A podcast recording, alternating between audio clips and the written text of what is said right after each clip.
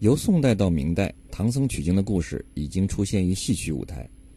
宋元南戏、金院本、元杂剧中都有以此为题材的剧目。在明代，从明初到《西游记》出版前的五十年左右，便已有了和《西游记》有关的一些重要记载，包括《永乐大典》、朴通式燕姐以及其他一些人的相关记录。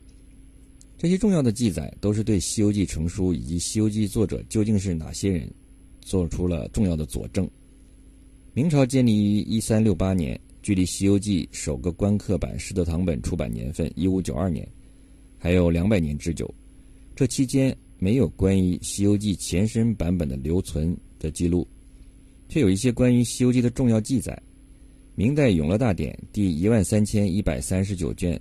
宋字韵孟子类》中。也记载有一段标题“梦斩金河龙”的故事，小字正文开头所标书名正是《西游记》三字，全文有一千二百多字。故事细节上已经和百回本中第九回袁守诚妙算无私曲、老龙王捉计犯天条，以及第十回二将军宫门正轨、唐太宗地府还魂的前半部分相近似。《永乐大典》编纂时，距离元灭刚刚五十年左右。由此可以推断，被叫做《西游记》的小说最晚也是从元末明初出现的。后来找到一份重要的文献，明初朝鲜的汉语教材《朴通式燕解》提到有《西游记》的平话的概述，有车迟国斗法一段。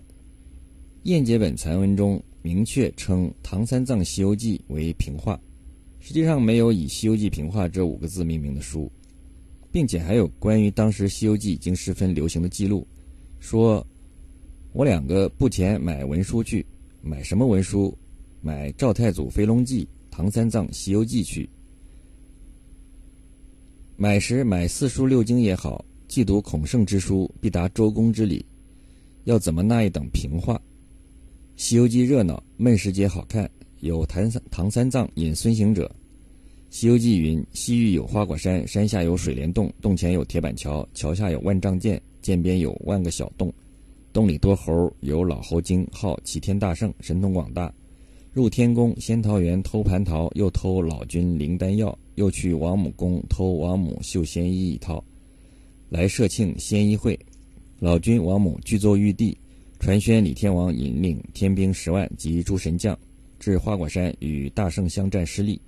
巡天实力鬼上告天王，举灌州关江口，神曰小圣二郎。可使拿货等等。这里的猪八戒的猪还是姓朱的朱。平话已经出具《西游记》的复杂情节，一时三图的取经人组合确定有了大圣和黑猪精猪八戒。《西游记》中的许多非常特殊的人名、仙名、佛名、妖名、地名、国名，都是平话本首创。这些都说明这部元末明初的《西游记》已十分近似后来的百回本《西游记》，并且已经广泛流行。最终，除孙行者是大力王菩萨之外，其他唐僧和八戒的封号与最终版一致。这里增加了狮驼国狮子怪的故事。这一时期属于一四零三年至一四二四年间，距离署名华阳洞天主人教的师德堂本出版有一百多年。后来的最终版《西游记》虽然对人物和故事内容做了比较大的修改和添加，但还保留有当初版本《西游记》部分内容和名称的痕迹，如。猕猴王、白衣秀才、大力王菩萨，都还曾经在最终版《西游记》中出现过，说明最终版的作者继承了当时的文字，受到了启发。尤其要注意的是，当时书的名字就已经被叫做《西游记》。明代文人孙旭生卒年月为一四七四至一五四七年，他的《无用闲谈》中曾记载：世事相传，唐僧不空取经西天。